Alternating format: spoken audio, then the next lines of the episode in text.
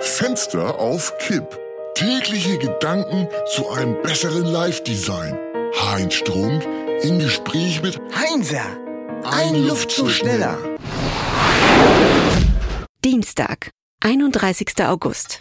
Morgen ist schon wieder September. Der September ist der Monat der gescheiterten Aufstände, der Schmerzmittel und des Übergewichts.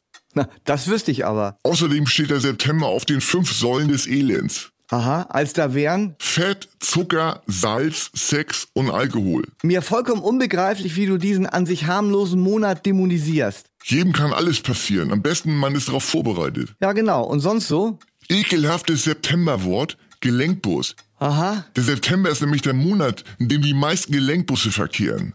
Ach, Quatsch. Doch, 18% mehr Gelenkbusse. Nur Mojas sind schlimmer. Mir ist mal aufgefallen, dass du mit irgendwelchen Zahlen versehene Behauptungen aufstellst, die sich auf die Schnelle überhaupt nicht verifizieren lassen. Die lassen sich sehr wohl verifizieren, wenn man auf Zack ist, Heinzer, wenn man auf Zack ist. Ja, Entschuldigung, dass ich lebe.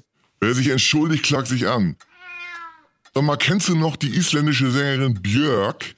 Ja, ich schon, aber unsere jüngeren Hörer sicher nicht. Weil die Also, müssen sich eben damit beschäftigen. Und so wie Julia Engelmann ihren Kindergeburtstagsservice aufmachen will, hat das Björk nämlich erfolgreich vorgemacht. So, wie denn? Aber seit ihre Songs kaum noch gestreamt werden, hat sie sich zunächst mit einem Einmann-Reinigungsdienst versucht. Aha. Björks Wischmob, das äh, stieß allerdings nur auf mäßige Resonanz, Verstehe. Und dann? hat sie einen Catering-Service in der isländischen Hauptstadt Reykjavik aufgemacht. Ja? Gumundsdottir Borkatak. Hä? Was soll das denn heißen? Also auf Deutsch. Ja, also Gu- Gumundsdottir ist der Nachname der Elektrokünstlerin und Okay. Borkatak heißt äh, Zahlen bitte.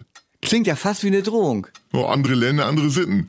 Läuft jedenfalls bei ihr. Vor allem seit ihr Ehemann, der Physik-Nobelpreisträger Hans Hänschen Uroholm, mit eingestiegen ist. Es gibt eben auch noch ein Leben nach der Karriere. Renner ist neben vielerlei von Aal und Robbe äh, auch Carpaccio vom Polarfuchs. Da wünscht man doch einen guten Appetit. Fenster auf Kipp ist eine Produktion von Studio Bummens und Heinz Strunk. Mit täglich neuen Updates und dem Wochenrückblick am Freitag. Überall, wo es Podcasts gibt.